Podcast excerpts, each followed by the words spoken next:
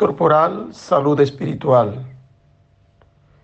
Un cariñoso saludo a cada uno de ustedes, queridos oyentes de esta hermosa emisora. Igualmente a todo el personal que hace posible que se emita este programa y en especial al padre Germán Acosta Rubio por la oportunidad que me brinda de llegar a sus hogares.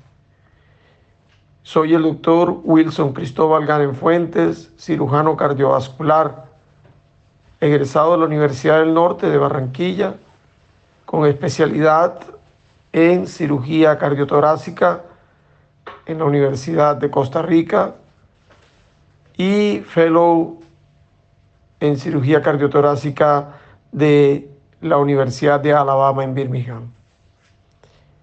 Hoy nuevamente me encuentro con ustedes para tocar temas relacionados a la salud, a la salud que tanto debemos cuidar, que tanto debemos eh, mantener en mejor estado.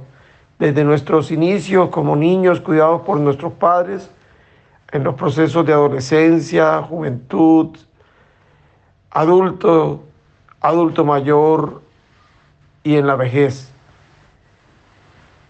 Hoy quiero tratar un tema desde tierras de Europa, donde me encuentro participando del Campeonato Mundial de Fútbol Médico que se está llevando a cabo acá en Viena, Austria.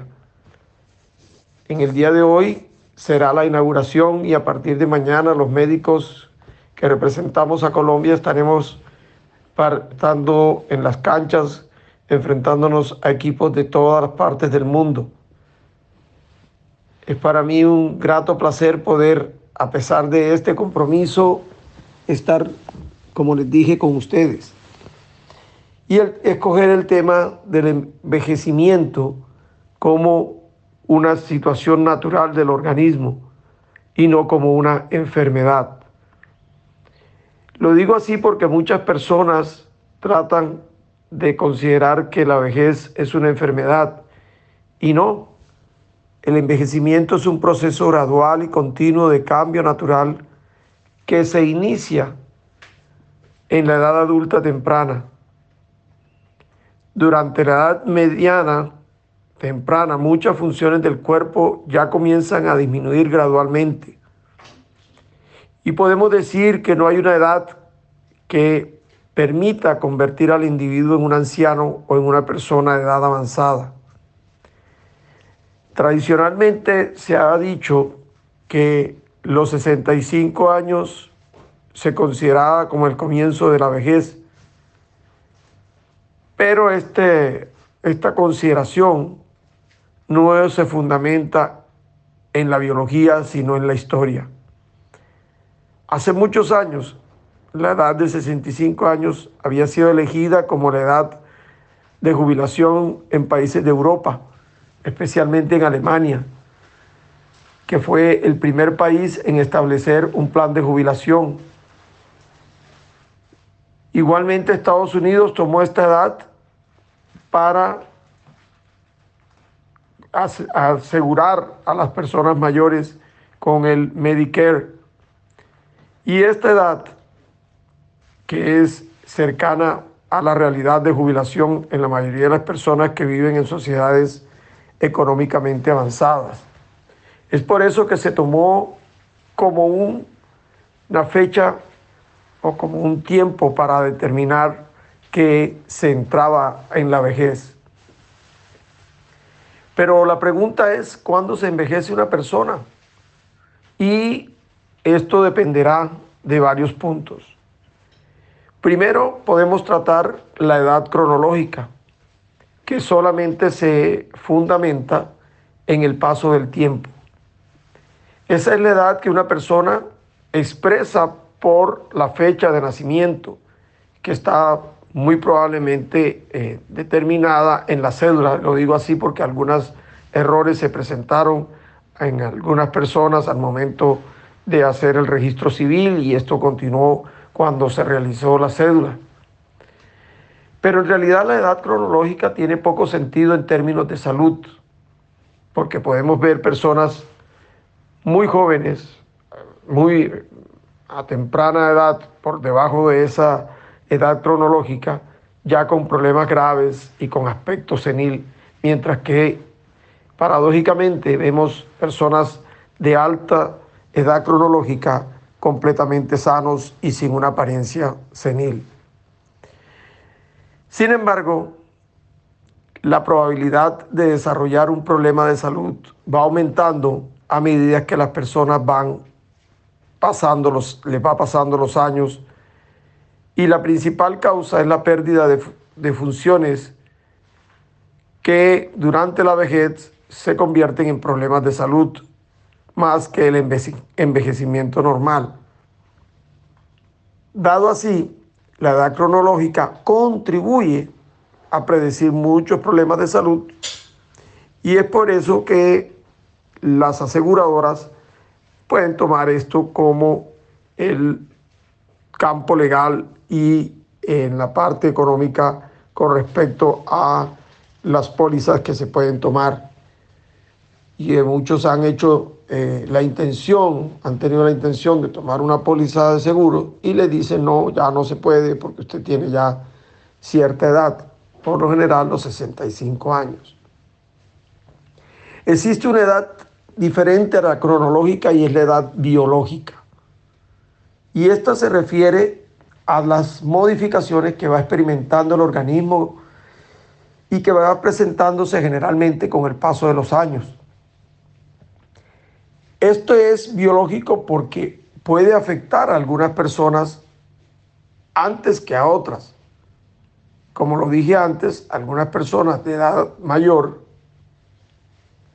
mucho mayor a los 65 años, ya tienen eh, enfermedades desde los 55, 60, mientras que otras con las mismas edades no tienen enfermedades o trastornos que puedan conllevar a considerarlo como una persona en la vejez. Estas diferencias que se hacen en algunos eh, casos notables con la edad va a aparecer en personas que tienen edades cronológicas similares y se pueden ver por el estilo de vida, los hábitos que han tenido durante su existencia, y los efectos sutiles que pueden ocasionar algunas enfermedades que le han acompañado durante algunos años. Tenemos que meter en esta una edad especial y es la edad que yo siento que tengo. Esa es la edad psicológica. Entonces, en esta edad se va, vamos a referirnos a cómo se comportan y se sienten cada uno de nosotros por ejemplo, una persona que tenga 80 años, que trabaja, tiene su empresa, hace proyectos, va esperando con ilusión acontecimientos futuros como la llegada de mis nietos y es activo en actividades sociales, deportivas, familiares, se puede considerar y se considera a sí mismo como una persona joven, los demás lo alcanzan a percibir a pesar de la edad cronológica y la edad biológica como una persona todavía en una fase previa a la senilidad. Resumiendo, podemos decir que las personas sanas, activas, no necesariamente entran en un rango de edad para hablar de envejecimiento. Quien ve a los enfermos mayores de edad son los geriatras. Esta es una especialidad que se dedica al cuidado de personas de edad avanzadas, porque mira a la persona de manera integral, lo que es orgánico y mental. Pero no hay, de acuerdo a lo que hemos dicho, una edad a la cual uno tiene que ya asistir al geriatra pues dependerá de las condiciones de salud de cada uno independiente de la edad cronológica, de esa edad que dice la cédula. En este juego de palabras vamos a tocar y vamos a tratar de dilucidar lo que es un envejecimiento normal. Muchas personas se preguntan, ¿será lo que yo tengo parte de, de problema de mi edad, que ya vienen con los años? ¿Estoy experimentando lo que es envejecer? ¿Esto es normal o no es normal? Aunque las personas en sí vamos a envejecer de una manera distinta, algunos cambios son el resultado de procesos muy generales, internos, y eso sí se condicionan por la edad en sí misma. Y viene determinada igualmente por los genes, en donde participa la herencia como un factor preponderante en la aparición de estos cambios no deseados en ninguno y que podemos considerarlos normales en las personas a medida que avanza la edad. Estos cambios se van a producir en todas las personas del mundo que vivan lo suficiente. O sea, son cambios universales. Es parte de la definición del envejecimiento natural. Se llaman cambios esperados y por lo general son inevitables. Por ejemplo, a medida que una persona va cumpliendo años, uno va a perder la visión, esa visión eh, clarita de, observar de manera nítida los objetos, se van a ir perdiendo. Y esto ocurre de una manera diferente en algunas personas. Yo recuerdo eh, personas que tenían una edad de 70 años y no usaban lentes para leer y yo cuando llegué a los 40 me tocó la puerta la presbicia y empecé a ver diferente, ya dejé la nitidez en la lectura y comencé a usar los lentes. Es así entonces que son cambios que uno va esperando. ¿Y por qué ocurre? Porque a medida que pasan los años el cristalino, que es el lente que uno tiene, se va volviendo un poco más rígido y se adelgaza y va a dificultar el enfoque de los objetos cercanos. Esto eh, lo realizamos, pongamos, en el momento de leer. Eh, sobre todo vamos viendo que esa letra pequeñita que antes era fácil de, de ver en los medicamentos se nos hace cada vez más difícil. Esto ocurre, en, como dije, en la mayoría de las personas y con excepción puede presentarse en algunos de una manera tardía o muy poco eh, notoria. Y como es conocimiento, son propios de la edad.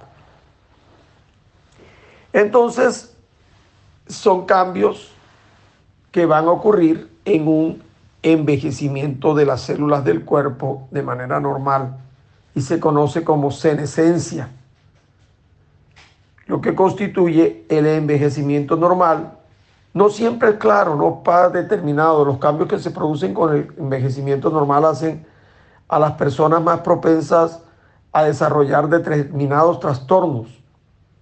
Sin embargo, en algunos casos se pueden adoptar medidas para retrasar o para compensar esos cambios. Por ejemplo, otro de los ejemplos sería las personas mayores son más propensas a perder dientes. No obstante, si uno tiene una adecuada higiene oral, acude al odontólogo y es revisado con cierta eh, regularidad, puede reducir el riesgo de la pérdida de los dientes. Por lo tanto, aunque la pérdida de los dientes sea frecuente con el envejecimiento, podemos ayudarnos a que esto sea disminuido y tener, mantener los dientes por mayor edad. Existen funciones que en el organismo se van disminuyendo, que conllevan a pérdida de eh, algunas eh, acciones que podíamos realizar de manera normal, que no le prestábamos atención.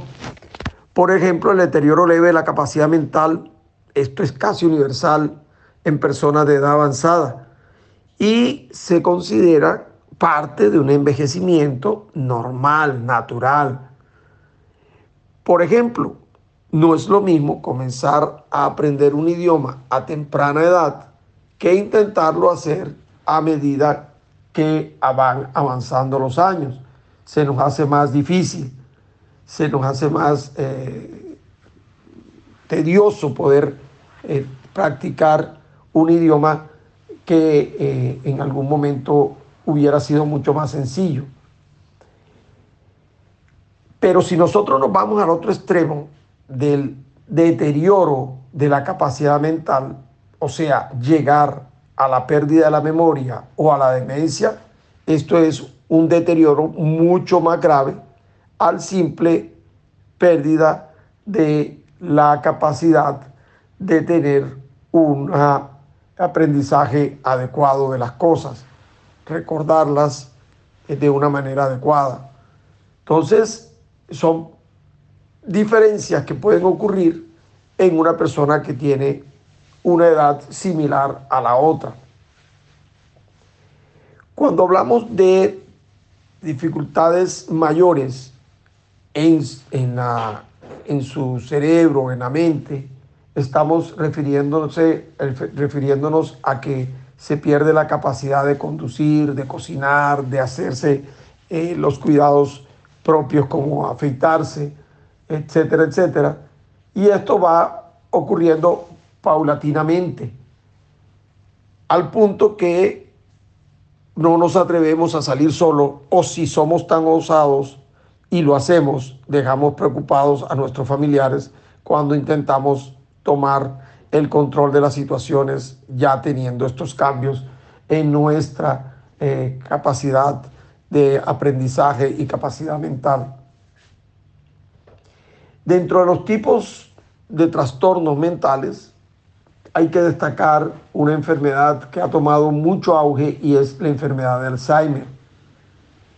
Esto es una verdadera enfermedad, ya que se diferencia de todas eh, el envejecimiento normal. Por ejemplo, el tejido cerebral en las personas que tienen esta enfermedad va a tener un aspecto completamente diferente a las mismas personas, a las personas que tienen la misma edad y que no tienen la enfermedad de Alzheimer. Entonces aquí estamos hablando de un trastorno, una patología y no del envejecimiento normal de la persona. Por supuesto, la edad es un factor predominante en la aparición de este tipo de enfermedad. Así entonces debemos diferenciar el envejecimiento del cerebro de manera normal a una demencia.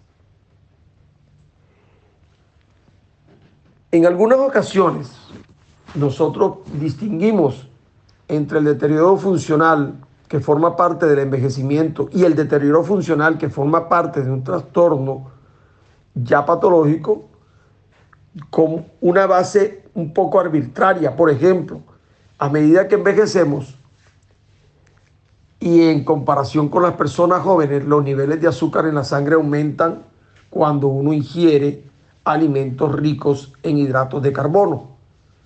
Este aumento es natural, es considerado parte del envejecimiento normal.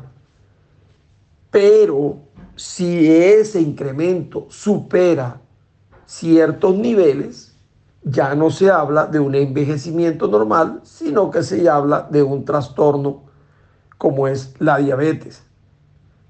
Y dependiendo la severidad, habría que determinar el grado de afección de ese eh, trastorno al azúcar.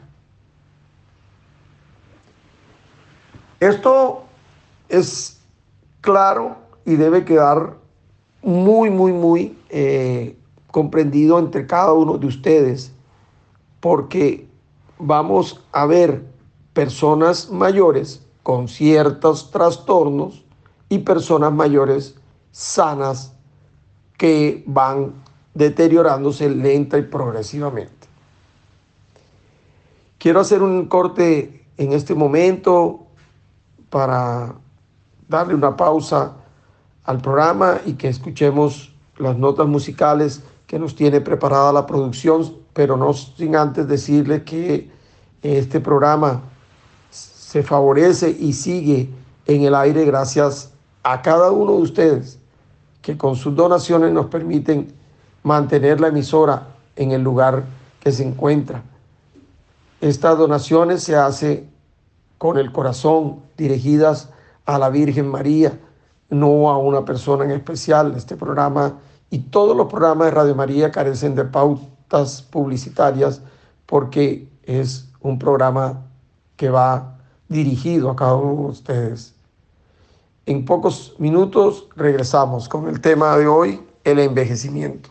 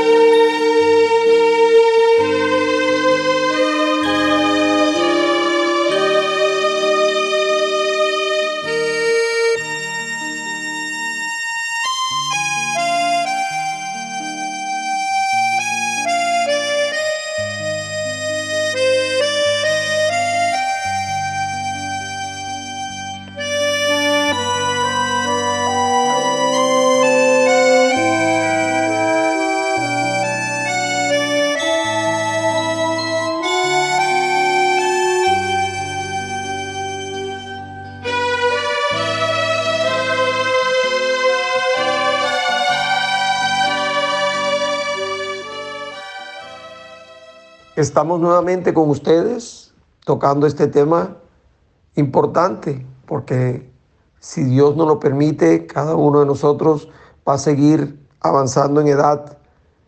¿Y qué queremos?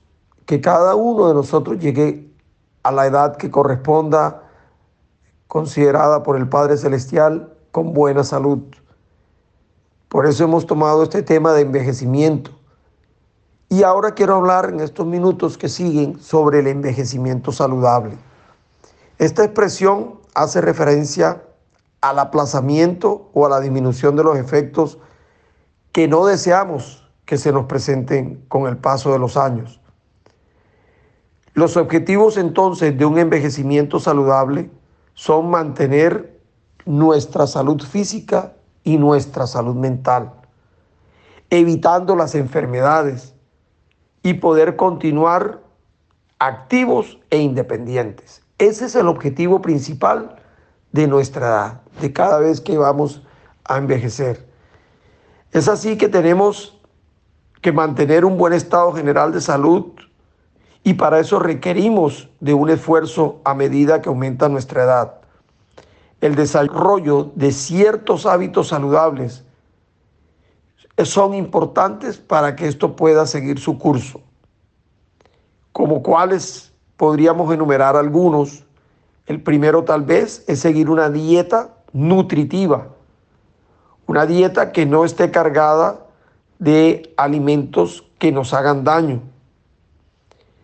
como cuáles alimentos llenos de grasa, alimentos llenos eh, con altas calorías, eh, emanadas por la azúcar, por las harinas procesadas, alimentos con excesos de eh, sal o de salsas. Entonces tenemos que buscar hacer cambios en nuestra dieta, en especial pongamos las comidas rápidas y buscar más acercarnos hacia la alimentación con vegetales, con frutas, con proteínas de buena calidad, con grasa de buena calidad. Es muy beneficioso cambiar los hábitos alimenticios para poder mantener el organismo en buen estado. Si nosotros no lo hacemos, estamos conllevando a unos trastornos o patologías como la diabetes, la hipertensión, la aterosclerosis, el, que conllevarían entre ellas a la falla renal, al infarto, a la isquemia cerebral, al, al trastorno hepático, todas ellas con repercusiones graves para los años siguientes. Otro punto sería evitar todos los tóxicos que ingresamos a nuestro cuerpo, como cuáles, el cigarrillo, el tabaco, el alcohol, las bebidas azucaradas. Son sustancias que se convierten en tóxicos para que afecten de alguna u otra manera órganos especiales como los pulmones, el estómago, la vejiga, el hígado, el riñón, etcétera, etcétera. Se acumulan en grasa en nuestro cuerpo, grasa que podemos verla de manera externa o en algunas personas la vemos a nivel visceral. Y esta, ah, esta grasa va a conllevarnos a trastornos graves de nuestro organismo. Un tercer punto es la actividad física. Con el paso de los años, algunos se vuelven perezosos para realizar actividad y prefieren quedarse en cama viendo televisión, viendo películas o simplemente sentados en la puerta de la casa leyendo un periódico y se olvidan que el cuerpo tiene que moverse, que hay que activarlo y para eso debemos mantener una actividad física. La actividad física dependerá de alguna situación especial que tenga nuestro organismo. ¿Por qué? Porque hay deterioros que van pasando con los años, como las artrosis, que pueden limitarnos. Y la idea es no dejarnos eh, deteriorar por esas, ese tipo de enfermedades, sino tratar de superarlas y tratar de llevarlas adelante haciendo una actividad que permita en ese momento nuestro organismo y que no la dejemos de hacer. Yo siempre le recomiendo a mis pacientes salir a caminar a un paso ligero entre 30, 45 minutos y si es posible una hora. Esto es una costumbre muy sana. En otras ocasiones les incentivo para que hagan actividades grupales, eh, bailar, hacer pilates, etcétera, etcétera, situaciones que va a favorecer al organismo en su movilidad, en su actividad muscular. Los músculos con los años se van consumiendo. Si no los activamos, si no los mantenemos activos, con mucha más razón la velocidad de ese deterioro muscular va a ir ocurriendo. Cuarto punto, mantenerse mentalmente activo. Es muy importante que mantengamos nuestra eh, lectura la realización de crucigramas, sopas de letras, sudokus, cualquiera de estos pasatiempos son importantes, pero lo más importante de todos es el conversar, el mantener relaciones con amigos, con familiares, en donde podamos manejar nuestros puntos de vista, sepamos aceptar los puntos de vista que no nos agradan y respetar las creencias políticas, sociales, religiosas que pueda tener la persona con la que conversemos. Mantenernos mentalmente activos es asistir a eventos sociales, es no decir, tengo pereza de, ir a ese bautizo, a ese grado, y solo dedicarnos a asistir, pongamos, a los velorios, porque ya nuestros amigos se van desapareciendo y fueron grandes amigos y a eso son inevitables asistir. No, si bien es importante acompañar a la familia de esa persona que Dios ha llamado y ha partido, es muy importante también seguir festejando aquellas situaciones como son los grados de los nietos, en la llegada de un nuevo miembro de la familia, el bautizo de ese miembro de la familia, el matrimonio de los seres queridos, y los cumpleaños de cada uno de los hijos, de los nietos, bisnietos, si ya llegó el momento, y de uno mismo. Saber compartir y celebrar, eso mantiene a la persona con buen ánimo, con buena salud. Un punto que no depende mucho de uno, pero sí de nuestro entorno, es el acompañamiento que tenemos que darle los demás a nuestros adultos mayores. Porque si nosotros los abandonamos, son personas que se van a sentir muy tristes, se van a ir deteriorando progresivamente porque sienten que ya no hay amor, que están distanciados, que los apartan de las actividades. Y eso es como agarrar un elefante viejo y llevarlo hacia el final del bosque o de la selva para que ahí quede, o del desierto, se queden sus huesos ya definitivamente.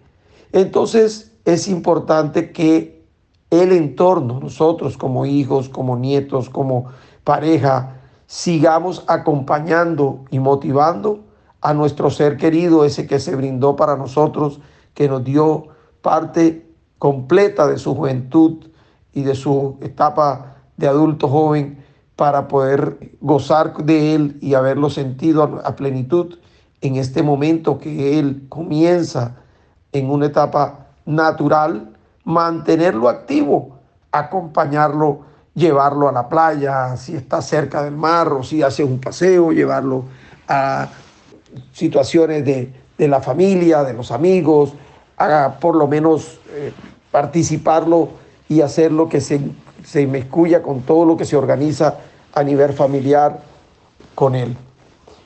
Hemos tocado puntos muy, muy importantes.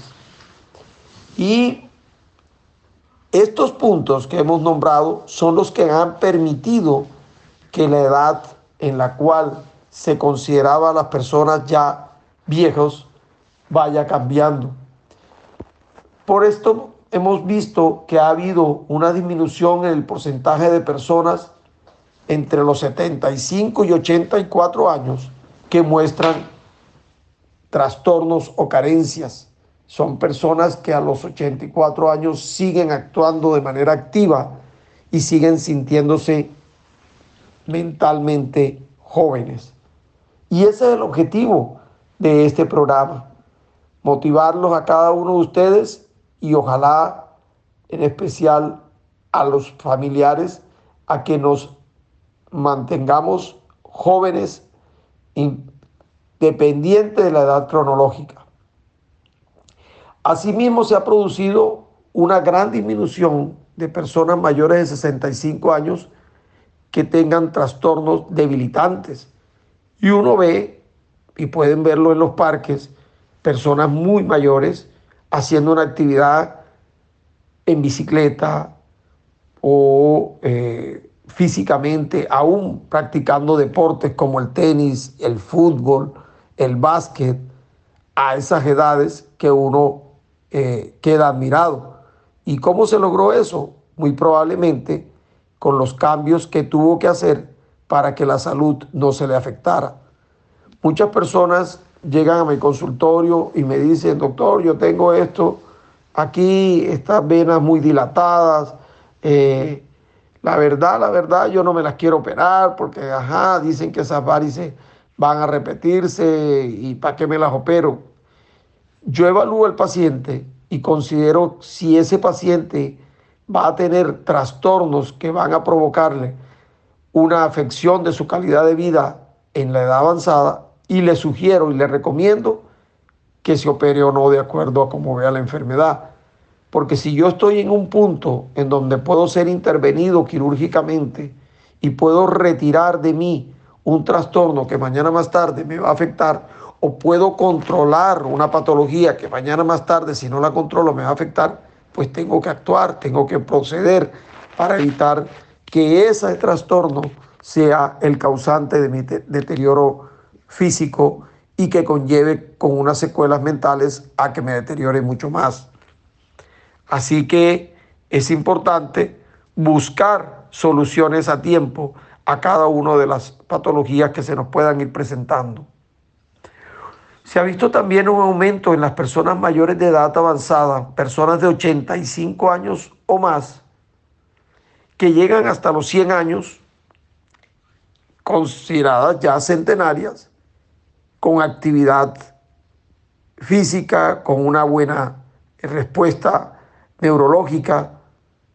Y esto ha sido muy probablemente, sí, a los avances en el diagnóstico, a los avances en el manejo, en y pero sobre todo a que nos hemos encontrado cuáles son las situaciones más graves que afectan a nuestro organismo y podemos cambiarlas a tiempo para que no nos afecten mañana más tarde. Vamos a hacer otra pausa y vamos a escuchar la música que enriquece nuestra alma, agradeciéndole a la Virgen por la presencia de ella ante nosotros, intercediendo ante el Padre Todopoderoso. Yo le agradezco cada día el que me permita poder acompañarlos en este programa y en cada una de las actividades que realizo con los pacientes. Que ella sea la que interceda por mí ante el Padre y el Hijo y el Espíritu Santo. Ya regresamos.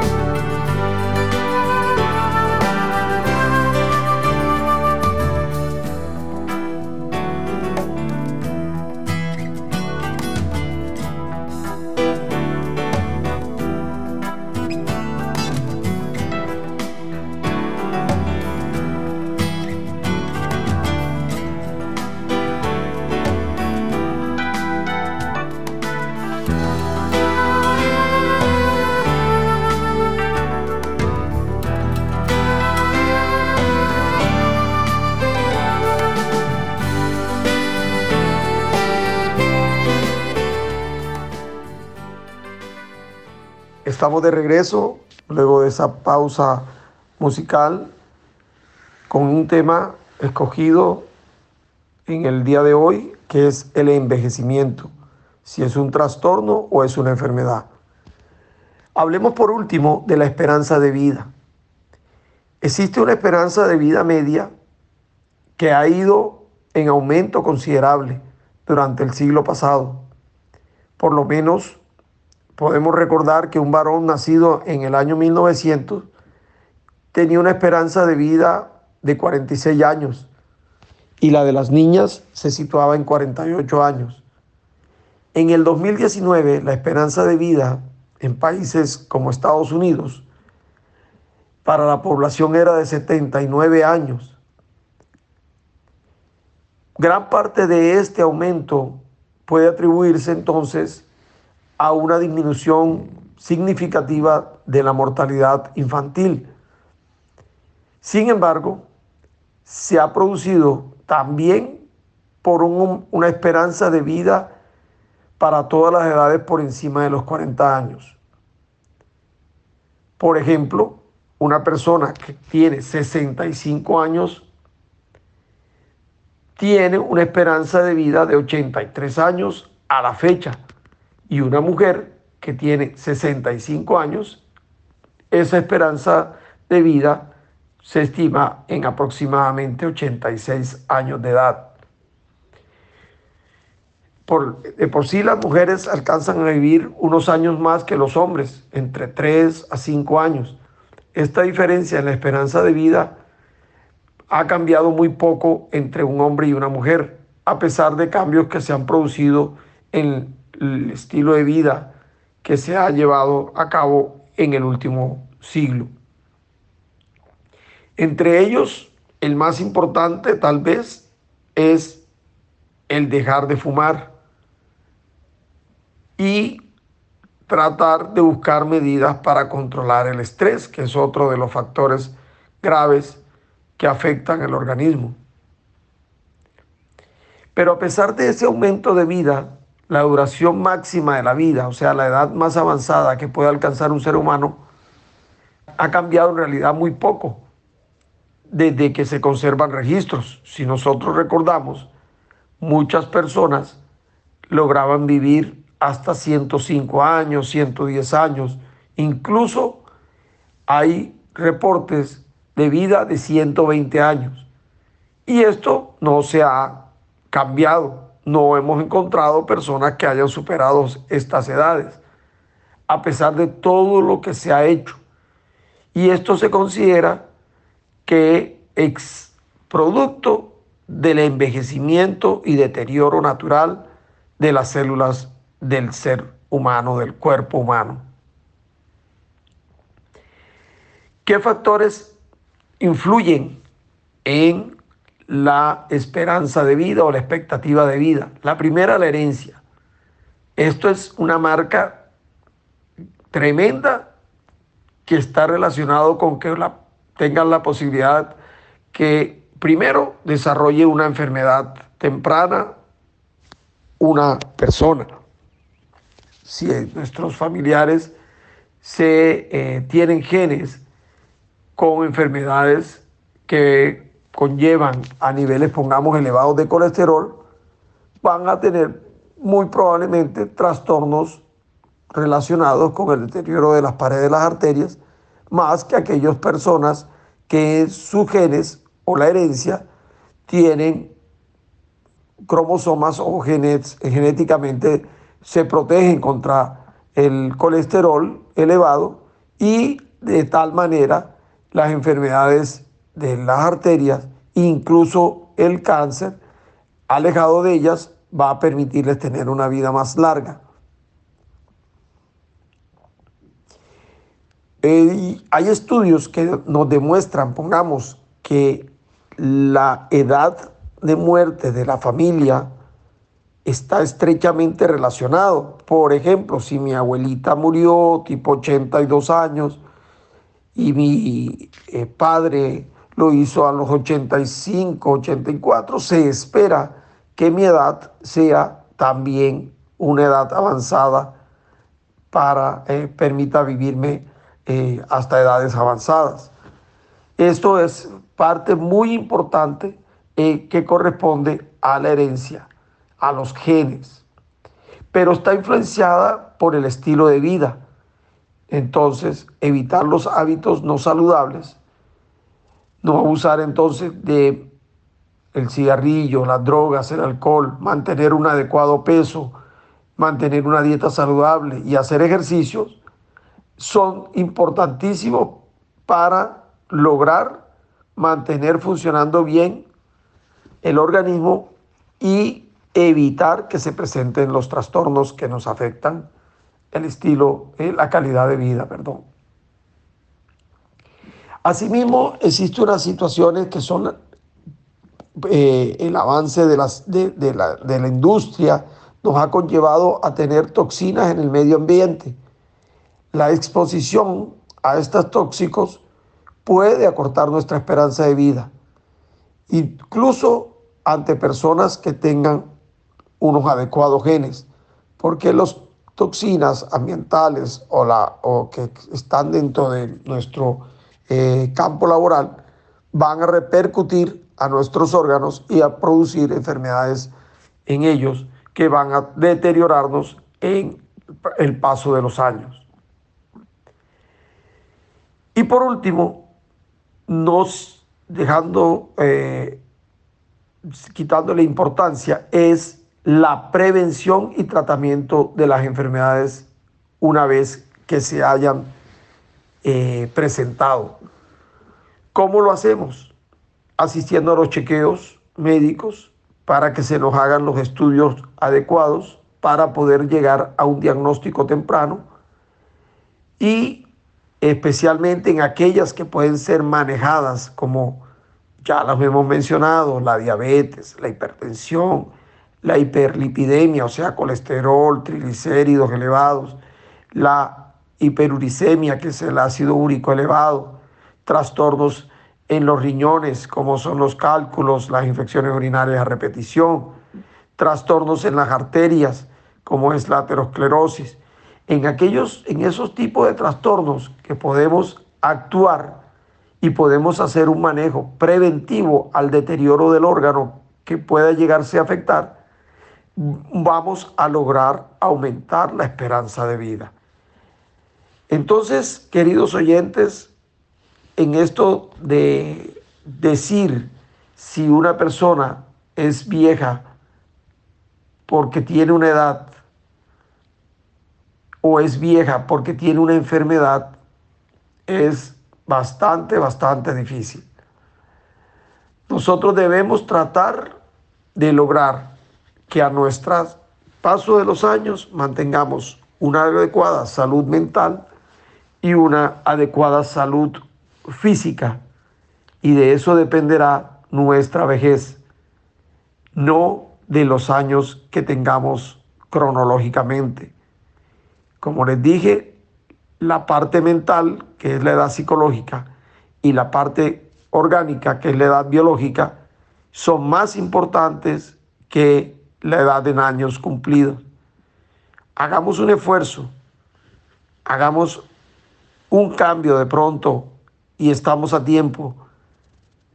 Seamos un poquito disciplinados en los hábitos de ejercicio, de alimentación, de, asistir a la consulta, de seguir nuestros tratamientos para poder gozar de una vejez saludable y vivir plenamente cada etapa de nuestra vida, así como vivimos la niñez, la adolescencia, la juventud y la adultez, también seamos capaces de seguir adelante y vivir la vejez.